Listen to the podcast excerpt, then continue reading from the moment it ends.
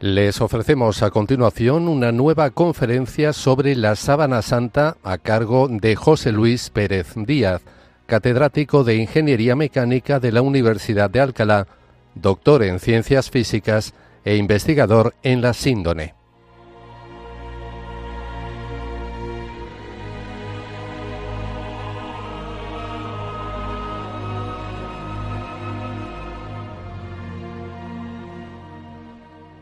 Un saludo a todos los oyentes de Radio María.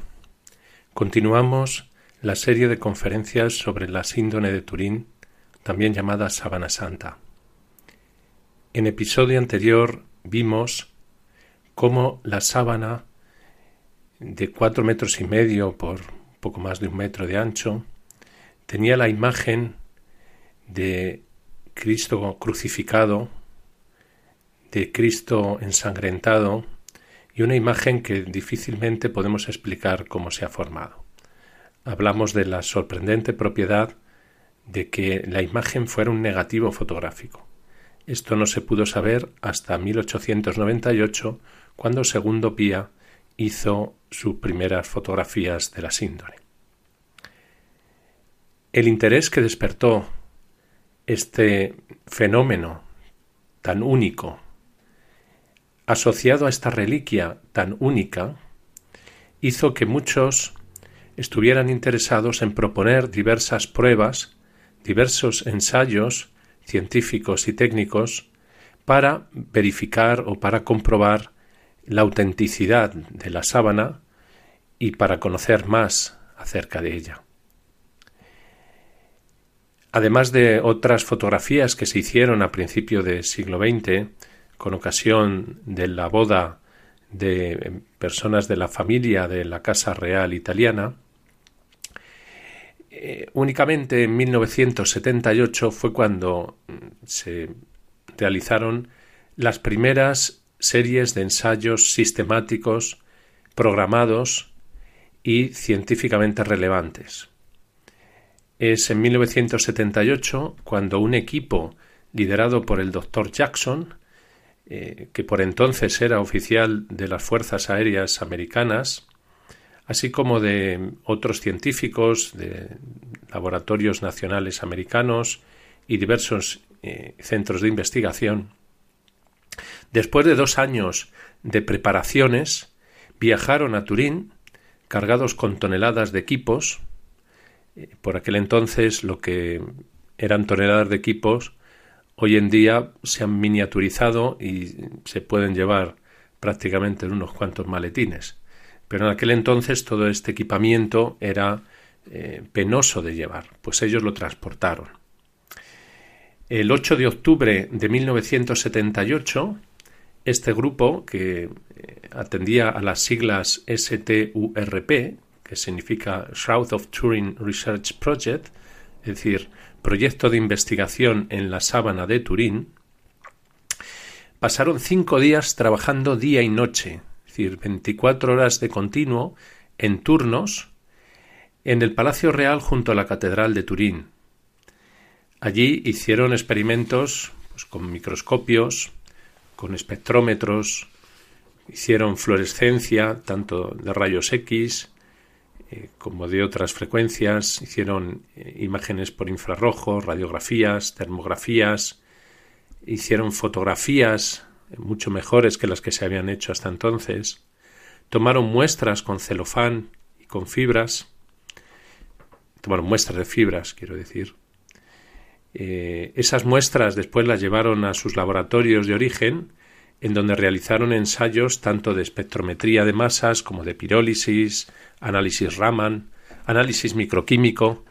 Todo esto dio lugar de manera casi inmediata a la publicación de 20 artículos científicos, como solemos eh, petulantemente decir los científicos, eh, pues revisados por pares, que quiere decir que otros científicos han eh, sido invitados a revisar la calidad de estos artículos antes de publicarlos y luego ha dado lugar a otras muchas publicaciones y muchas eh, pues discusiones científicas. Esencialmente debe ser el objeto arqueológico más estudiado de la historia. más en cuanto a número de ensayos y más en, eh, en cuanto a lo concienzudamente que se han realizado estos ensayos.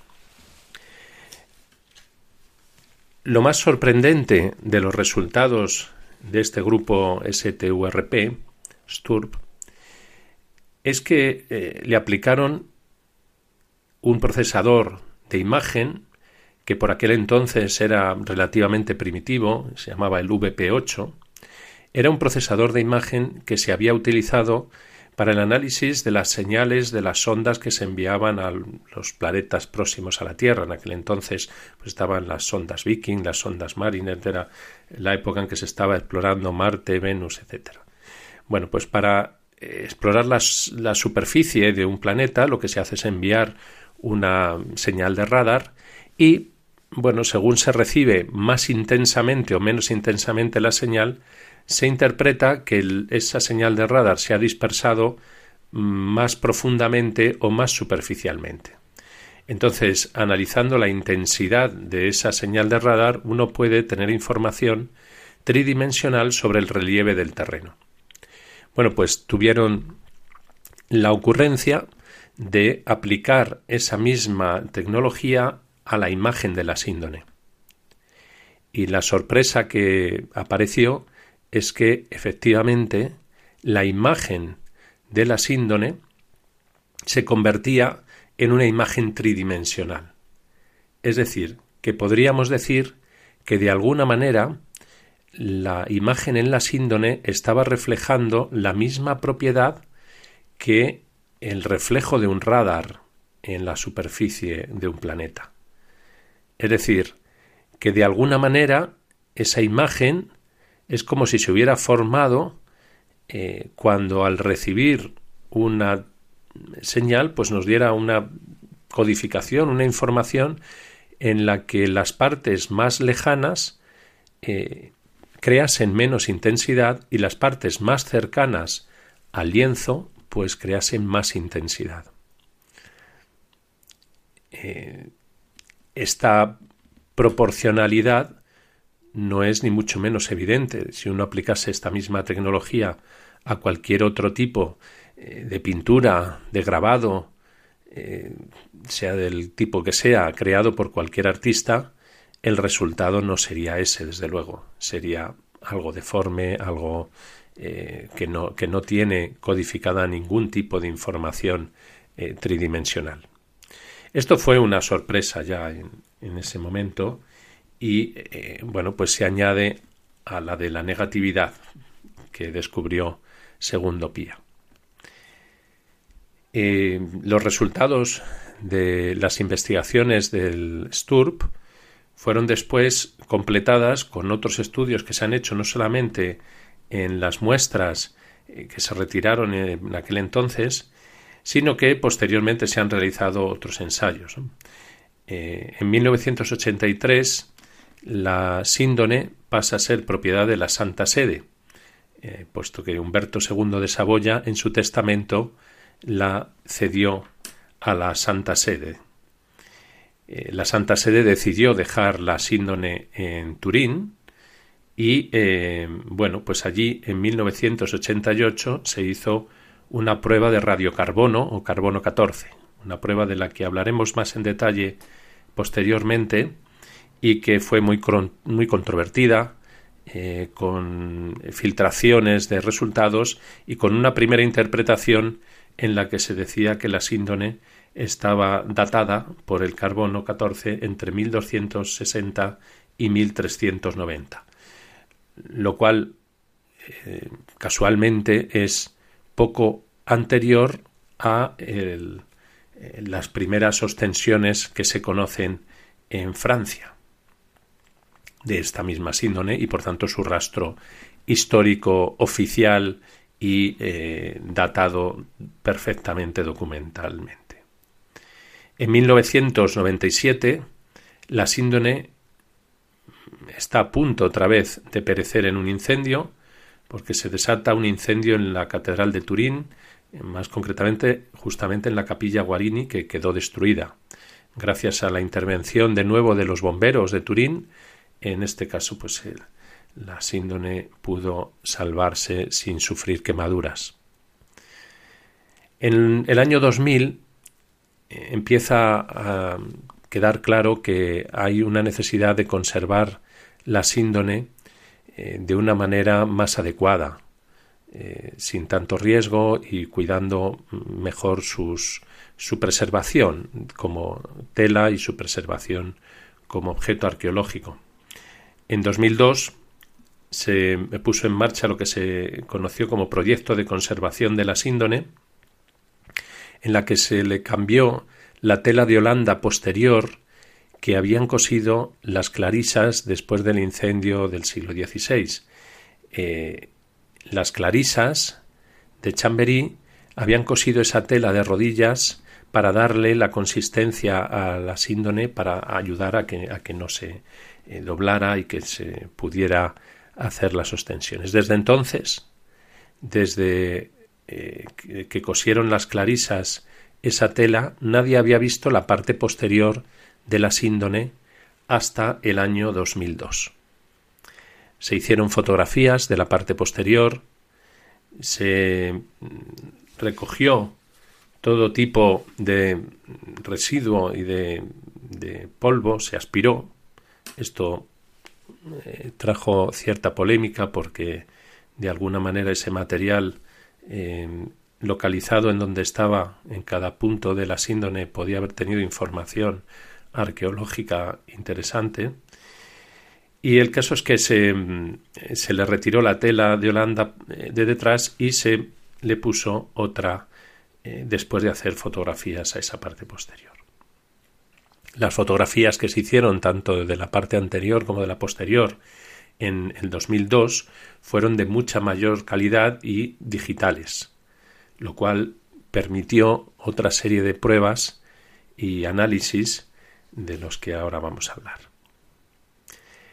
Se le instaló entonces en un nuevo relicario en el que se conserva pues en una atmósfera controlada, en una atmósfera que evita la oxidación, porque la síndone eh, tiene un color sepia, un color crema, pero toda ella poco a poco se va oxidando con el tiempo.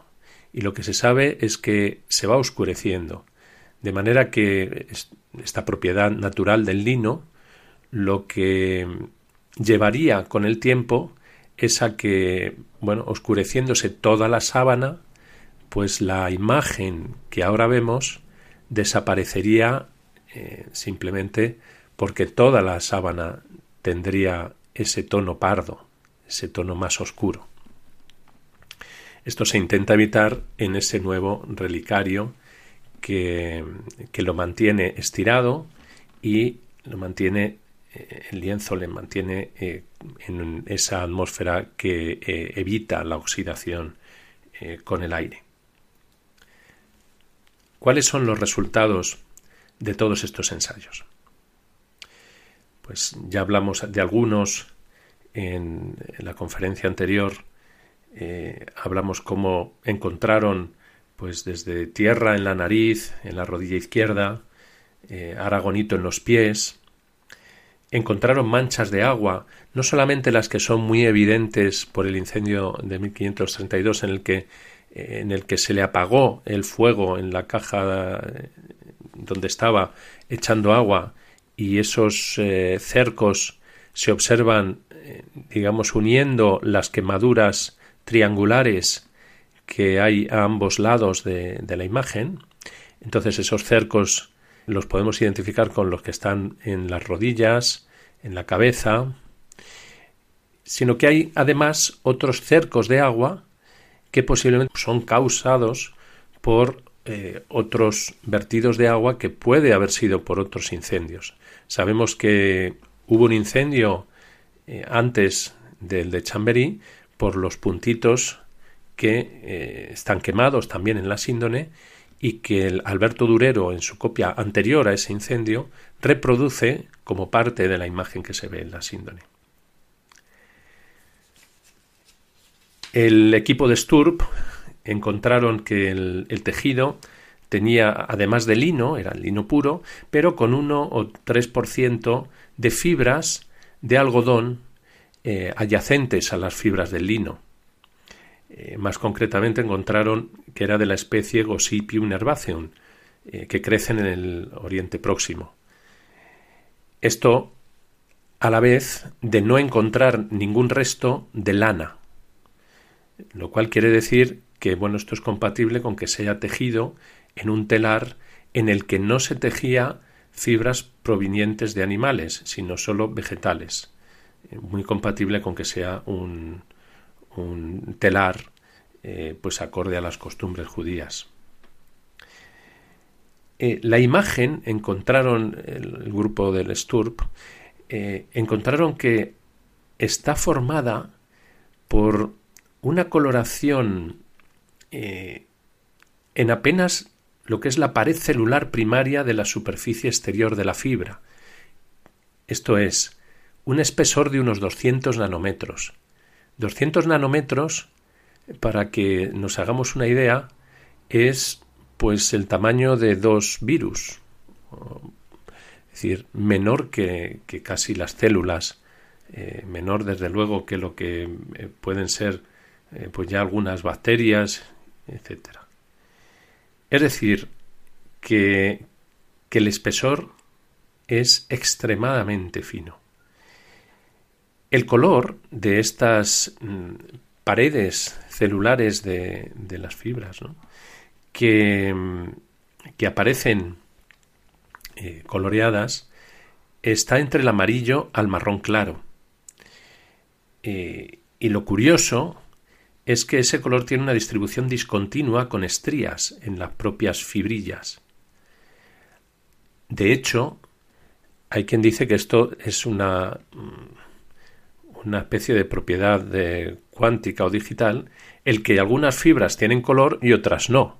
Lo que quiere decirse es que unas fibras se han coloreado y otras no se han coloreado. E, esto es relevante desde el punto de vista de que nosotros eh, en el tamaño que estamos diciendo, tamaño de, apenas 200 nanómetros, somos incapaces de poder hacer algo semejante, es decir, de poder aplicar color, aunque sea quemando, aunque sea chamuscando, aunque sea eh, modificando químicamente esa fibrilla y no hacerlo a la de al lado. Esa resolución de mm, hacer algo en 200 nanómetros y no en otros 200 nanómetros no se ha podido conseguir eh, para este tipo de cosas y menos en un soporte como puede ser una tela eh, tejida pues de esta manera. Las fibrillas eh, nos van a dar el color final de la imagen simplemente por el número que tienen. Es decir, si hay más fibras coloreadas, la imagen aparece más intensa. Si hay menos fibras coloreadas, la imagen aparece menos intensa. Eh, es decir, no es la intensidad del color de la fibra la que cambia, sino el número de fibras que aparece coloreado. Eh, cuanto más externo sea la, eh, la, fibra, cuanto más externa sea la fibra, más cercana a la superficie exterior de la síndone, tiene más color. Además, Quiere decir, hay más fibras con, coloreadas. Eh, la fibra, dentro de que tiene esas estrías internamente, tiene más color si hay alguna grieta donde cruce otro hilo. Y cuando se cruzan los, las dos fibras, lo que sucede, dos fibras coloreadas, lo que sucede es que la de abajo no queda coloreada en el cruce, queda tapada. Esto claro, da la impresión de que lo que ha sucedido es que ha llegado una especie de radiación o algo de manera que incluso una fibra tan pequeñita como esto que estamos hablando eh, ya tapa a la de debajo. Y de manera que esa radiación únicamente ha afectado a 200 nanómetros de espesor, es decir, algo realmente ligero y muy sutil. Hicieron pruebas químicas, vieron que no había ningún pigmento, no hay ningún tipo de pintura, ningún tipo de polvo que pueda explicar la imagen o que pudiera haber sido un residuo de algún tipo de revelador o cualquier cosa de, esta, eh, de esta manera, ¿no? que podamos imaginar. Simplemente en las fibrillas que están coloreadas aparecen pues que los enlaces de carbono eh, bueno se modifican, ahí aparecen enlaces conjugados. La densidad óptica a la reflexión, que es una magnitud que se usa en fotografía digital para ver la intensidad de la imagen, es muy débil, es menor de 0,1.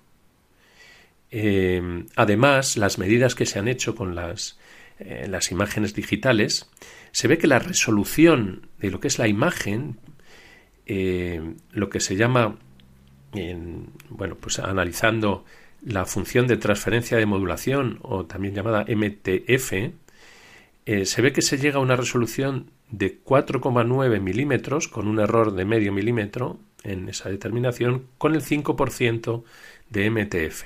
¿Esto qué significa? Bueno, pues significa que la resolución, pues, bueno, es la que es, es la que nos permite ver la imagen si nos alejamos unos cuantos metros, 3, 4 metros, ¿verdad? Eh, y bueno, y no, no podemos pretender que tenga una resolución de, de, muchísimos píxeles. Sin embargo, si nos acercamos con la microfotografía, si vemos cómo estas fibrillas estas son más abundantes o menos abundantes. La resolución de las manchas de sangre es diez veces mejor. ¿Qué quiere decir? Pues quiere decir que, que la imagen eh, en sí es mm, de bordes difusos, es decir, no, no tiene un borde, un contorno muy bien definido, y sin embargo las manchas de sangre sí lo tienen. Tienen un borde muy bien definido, se ve hasta dónde han llegado y dónde no han llegado. En ningún sitio hay saturación de la imagen, siempre es muy tenue. Y una cosa interesante es que la formación de la imagen no ha chamuscado la sangre. Es decir, si esa imagen ha, digamos, tostado o chamuscado ligeramente las fibras del tejido de lino, sin embargo no lo ha hecho con la sangre. Y además, debajo de donde hay sangre no se ha formado imagen. Es decir, basta una fibra o basta una mancha de sangre para que esa impronta no se haya formado. Por eso, lo que concluía el equipo del STURP y lo que se acepta como potencial explicación es que de alguna manera hay una radiación que ha formado esta imagen. Otra cosa curiosa e interesante es que eh, la intensidad en los dedos decrece del centro a los bordes. Es decir, del centro de cada dedo al hueco entre los dedos. Si uno observa la imagen de la mano, eh, bueno, tiene en, la síndone, se cruzan las manos por delante, uno según, eh, según lo ve, en el, digamos, en la sábana tal como se ve, eh, ve la, la mano eh, que está, la mano izquierda, que corresponde a la mano izquierda, tapa la mano derecha. No se ven los pulgares, se ven únicamente el resto de los dedos, muy alargados, y eh, bueno, se ve claramente la perforación de un clavo en, en esa mano izquierda. La mano derecha, la zona donde correspondería el clavo, está tapada por la mano izquierda, pero de la mano derecha sí se ven los dedos. Bueno, pues en esta eh, zona, en esta imagen de los dedos, es muy evidente que hay una gran eh, variación de intensidad desde ese centro de los dedos, desde ese eje de los dedos, hacia el exterior. En esto, el profesor Martínez Rojas, de la Universidad de Alcalá, hizo un trabajo estudiando las imágenes de las manos, eh, procesándolas con, bueno, lo que ahora se puede hacer con programas eh, gratuitos y de libre acceso, ¿no? En concreto con el ImageJ, ¿no? El, el ImageJ es un programa gratuito que se utiliza para análisis de, glóbulos rojos en tomas de muestras o muestras biológicas para contar, por ejemplo, pues cuántos, cuántas células hay en una muestra o para multitud de cosas, porque tiene muchas, eh, muchas capacidades. Eh, de alguna manera, con este programa, por ejemplo, se puede reproducir eh, la obtención de la información tridimensional. Y de hecho, pues bueno, cualquiera tomando las imágenes digitales de la síndone y con este programa mm, gratuito y de libre acceso puede de nuevo reproducir lo que el STURP pudo hacer con su VP8. Gracias a la evolución de la informática, esto es hoy en día una realidad. Bueno, pues procesando esta imagen de los dedos, llegó a una eh, a unas imágenes en blanco y negro en donde el aspecto de estas manos pues es el de una radiografía. De hecho, hizo la prueba de enseñárselo a varios médicos y mm, la pregunta de ellos, sin saber de dónde venían, es que de dónde había sacado una radiografía tan antigua. Eh, de alguna manera es como si tuviéramos información, bueno, no solamente de la parte más exterior del cuerpo, sino también eh, de la parte más densa interiormente, digamos de los huesos. Bueno, esto es una hipótesis. Lo que sí está perfectamente aceptado es que hay presencia de tierra, eh, la sangre es humana, eh, hay una hinchazón grande en la nariz, no hay imagen lateral ni entre las imágenes frontal y dorsal, eh, digamos en la zona de la cabeza, ni a los lados, ¿no? porque si la sábana hubiese caído lateralmente hacia uno y otro lado, pues lo normal es que ahí también tuviéramos una imagen de los costados, pero no existe esa imagen, no está esa imagen. Tampoco hay una imagen de la parte de encima de la cabeza, ni siquiera parcialmente.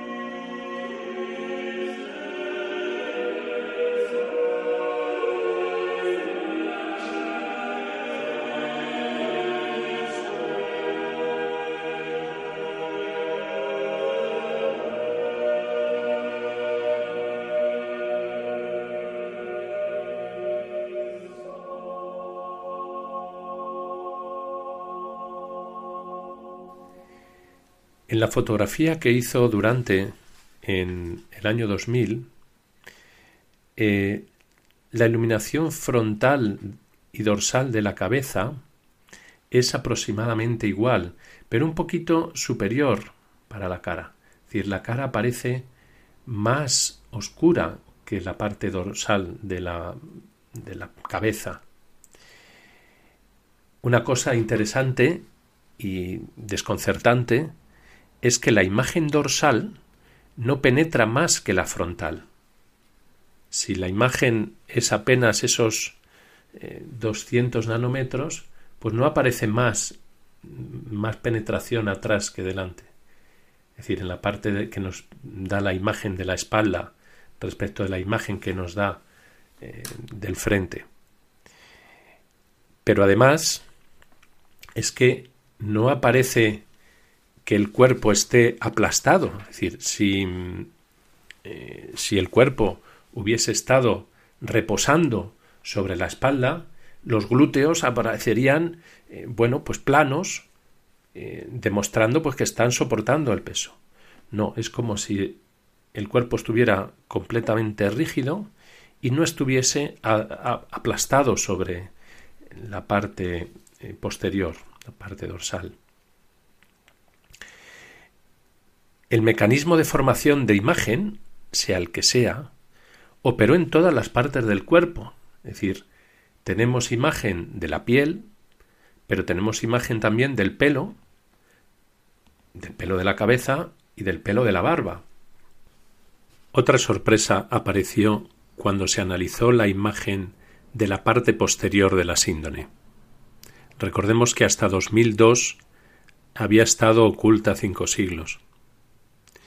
Pues después de hacer la fotografía digital de esa parte posterior y de mucho, mucho procesado, se puede llegar a ver que hay también imagen en la parte posterior, pero solamente de la parte frontal del cuerpo, no de la parte dorsal.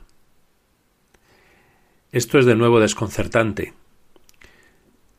Es eh, para reflexionar Resulta que la imagen es apenas 200 nanómetros de espesor sobre las fibrillas más superficiales de la cara anterior de la síndone, pero también aparecen algunas fibrillas coloreadas en la parte posterior, pero únicamente aquella que coincide con la frontal, con la imagen frontal del cuerpo, no con la imagen dorsal. Hay quien dice que posiblemente esto se debe a que imaginemos eh, cómo está el cuerpo. ¿no? Hemos puesto la, la parte eh, de la sábana eh, primero que queda sobre la piedra, se ha puesto el cuerpo encima, luego se ha doblado la sábana por encima del cuerpo y encima está simplemente pues un espacio de aire.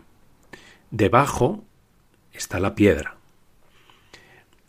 Pues si mm, imaginamos esta posición, lo que quiere decir es que en la parte donde hay piedra no se ha formado por la cara posterior ninguna imagen. Y sin embargo, en la parte donde hay aire por encima, sí se ha formado esa imagen de la cara posterior. Repito que esta imagen no es visible eh, al, ojo humano, es después de procesarlo con eh, procesadores digitales de imagen y hacer bueno pues filtrados y diversas técnicas eh, muy sofisticadas. Algo importante a destacar de todos los estudios que se hicieron en la síndone es cómo los fluidos corporales penetran por capilaridad en la urdimbre y de ésta pasan a la trama. Eh, llenaron los huecos que hay entre unos y otros pero podemos distinguir dos tipos de manchas de sangre. Eh, tenemos un primer tipo que corresponde a sangre exudada de las heridas ya coaguladas previamente. Esto corresponde con los azotes, las heridas de la corona de espinas,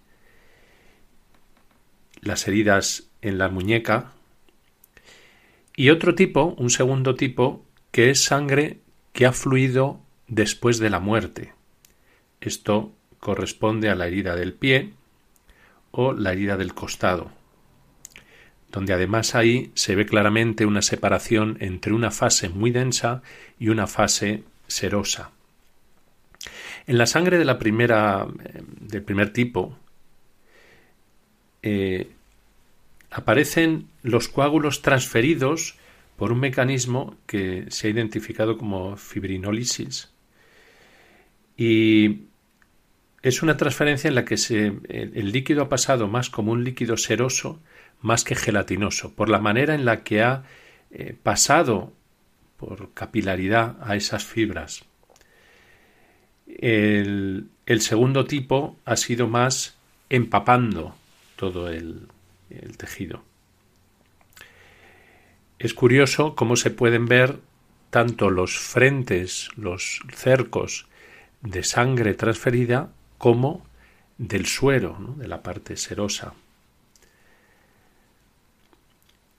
En concreto, en la herida del costado, está en la sexta costilla, ahí se ve claramente pues esa separación de suero y sangre que coincide con la descripción clara que hace San Juan cuando dice que al traspasarle con la lanza, al punto brotó sangre y agua. Al ultravioleta se observa el cerco de suero perfectamente diferente de la costra, del cerco de la sangre. Eh, entonces, demostrando que ha habido una retracción por la coagulación de esa sangre. La sangre se ven las dos caras, al contrario que la imagen, que la imagen, eh, digamos, es tan superficial y únicamente en la parte posterior, después de mucho procesado, se puede obtener esa imagen y únicamente correspondiendo con la, la cara de, correspondiente al frente, no a la espalda. Eh, pero sin embargo, la sangre, sí, donde empapa la tela, sí que afecta a la imagen por transmisión y sí que eh, llega a empapar los dos lados. La sangre se ve que se puede quitar de la síndone utilizando enzimas proteolíticas. Y también se ve que no ha habido frotis ni ha habido costras rotas. Esto es muy interesante. No ha habido frotis quiere decir que no ha habido frotamiento, no ha habido un arrastre de la sangre. Eh, si alguien hubiese quitado la sábana del cadáver eh, hubiese tenido necesariamente que haber arrastrado la sangre, que haber generado una especie pues de mancha como podemos hacer nosotros cuando eh, se extiende la sangre sobre un porta para poderla observar al microscopio o cuando nosotros pues con la mano pues sangre fresca podemos eh, extenderla en una mancha sobre la tela en la sangre no hay potasio. Es decir, no aparecen los parámetros físico-químicos que corresponderían a los pigmentos que utilizan los artistas para representar sangre o el color de la sangre en cuadros o en, obras de arte. Hay el efecto cuántico de que las fibras se colorean únicamente en, eh, como hemos dicho, eh, en cantidades distintas, en donde la imagen es más oscura y menos oscura, y desde luego pues no, no, no hay ningún reflejo ni ningún resto de sustancias químicas que puedan de alguna manera explicar esa formación de la imagen. El brillo rojo de la sangre es otro misterio, porque se mantiene con el tiempo. Sorprendentemente, esa sangre que con el tiempo debería ir perdiendo el brillo, irse haciendo más opaca, se mantiene brillante, se mantiene, pues como puede ver cualquiera que observe la síndone. Esto mm, es digno de, de ser reflexionado, porque si esta síndone cubrió el cuerpo de nuestro Señor Jesucristo, esa sangre que está ahí es sangre de Jesucristo. Y si es auténticamente el cuerpo de Cristo el que lo envolvió, esa sangre es la misma sangre de los milagros eucarísticos y es la misma sangre de alguien que está vivo. Esto es desconcertante para cualquiera que analiza esto. Meditémoslo un momento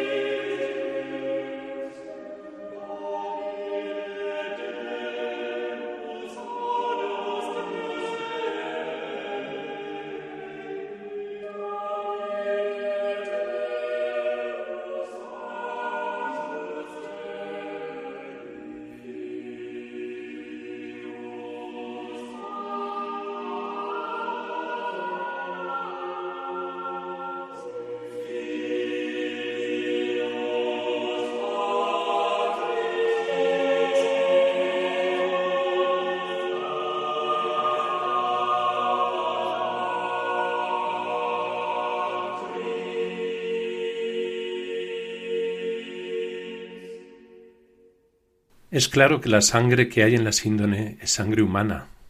Tiene hemina, bilirrubina, albúmina, hemocromógeno, cianometemoglobina y eh, después de la formación de la imagen no se ha quemado. Tampoco el fuego de 1532 lo ha chamuscado, ¿no? Solamente la parte junto a las quemaduras ahí sí se ha chamuscado también las manchas de sangre. Eh, pudieron ver que muestra la fluorescencia de las porfirinas, pudieron ver que desde luego no no hay ningún resto de pigmento añadido y pudieron ver que fluyó líquida a la superficie. Pero es también muy interesante que en la imagen, en toda la tela, no hay putrefacción. Esto en los labios, si hubiese habido algún tipo de podredumbre en el cadáver, habría habido líquidos, habría habido rotura de tejidos, conformación de productos de descomposición que suceden cuando un cadáver queda. Si comparamos con el caso de Lázaro, en que el Evangelio nos dice que llevaba cuatro días enterrado y que ya olía mal, podemos deducir que esto significa que el cuerpo que ha envuelto la sábana no ha estado ese tiempo. Esto coincide, sorprendentemente de nuevo, para los que analizan la sábana, con la descripción de los Evangelios, en que Jesucristo al tercer día resucita. El estudio de las dimensiones de la imagen en la síndone lleva a entender que el cuerpo estaba con las rodillas flexionadas, eh, quizá la cabeza ligeramente levantada, puesto que la imagen frontal es más larga que la dorsal. La altura del hombre sería como de unos 175 centímetros, con un error de más o menos 2 centímetros, y hay una correspondencia entre las dimensiones frontales y posteriores, dorsales, eh, con una precisión de unos 2 centímetros si se tiene en cuenta esta postura. De ahí que en, las reproducciones que se han intentado hacer de cómo estaría eh, el hombre en la síndone, pues se han puesto pues de esta manera eh, rígida, con, las eh, rodillas flexionadas, la cabeza ligeramente hacia adelante. Y además hay una, una serie de características interesantes, como que, mm, por supuesto, no aparecen huesos rotos, hay un índice tibio femoral, que es un índice antropométrico, del 83-84%. Eh, hay una rigidez del cuerpo general y bueno, pues eh, lo curioso, y hay una cosa que, que ha observado mucha gente, es que a pesar de todos estos tormentos, el rostro aparece sereno. Aparece extraordinariamente sereno. Bueno, hay otros ensayos eh, como el del carbono 14, que hablaremos eh, posteriormente en próximas conferencias. Eh, además de esto, pues se ha encontrado como mm, hay aloe y mirra. Se ha discutido si sobre los ojos aparecen un dilepton litus, que es una moneda de tiempos de Pilatos, en el ojo derecho. En el ojo izquierdo es posible también que hubiera Pilate lepton de Pilatos, Pilate lepton simpulum. Eh, se ha hablado de que pudiera haber imágenes de flores y de letras. Eh, ya hablamos el otro día de los pólenes. E incluso se han hecho identificación de determinados genes de ADN humano, así como la determinación del grupo sanguíneo AB. Todo esto estos últimos resultados que estoy comentando eh, son objeto todavía de debate y de, discusión científica, como sucede siempre que en temas de ciencia pues se van mm, procediendo a hacer ensayos o, se hacen eh, cualquier tipo de prueba sobre un elemento arqueológico como es la síndone. Quizá la síndone lo que tiene de particular es que haya envuelto el cuerpo de Jesucristo. Si estuviéramos hablando de cualquier otro elemento arqueológico, evidentemente la discusión sería mucho menor. Pero es que lo que estamos hablando aquí es no solamente que haya cubierto el cuerpo de Jesucristo, sino de que haya sido además el testigo de la resurrección misma. Y esto, esto sí que interesa a cualquier persona porque si Cristo ha resucitado o no ha resucitado, es clave para cualquier persona, como lo dijo San Pablo. Si Cristo no ha resucitado, vana es nuestra fe. Esto es la diferencia grande de los estudios que se pueden hacer en esta reliquia respecto de los estudios que se aceptan sin más y no se discuten de centenares o miles de reliquias o de eh, elementos arqueológicos que pueda haber por el mundo. Nos despedimos ya por hoy, eh, invitándoles a reflexionar sobre todas estas sorpresas y características interesantes que la ciencia ha podido ir descubriendo en la síndone y encomendándonos al corazón de aquel que dio la vida por nosotros en la cruz.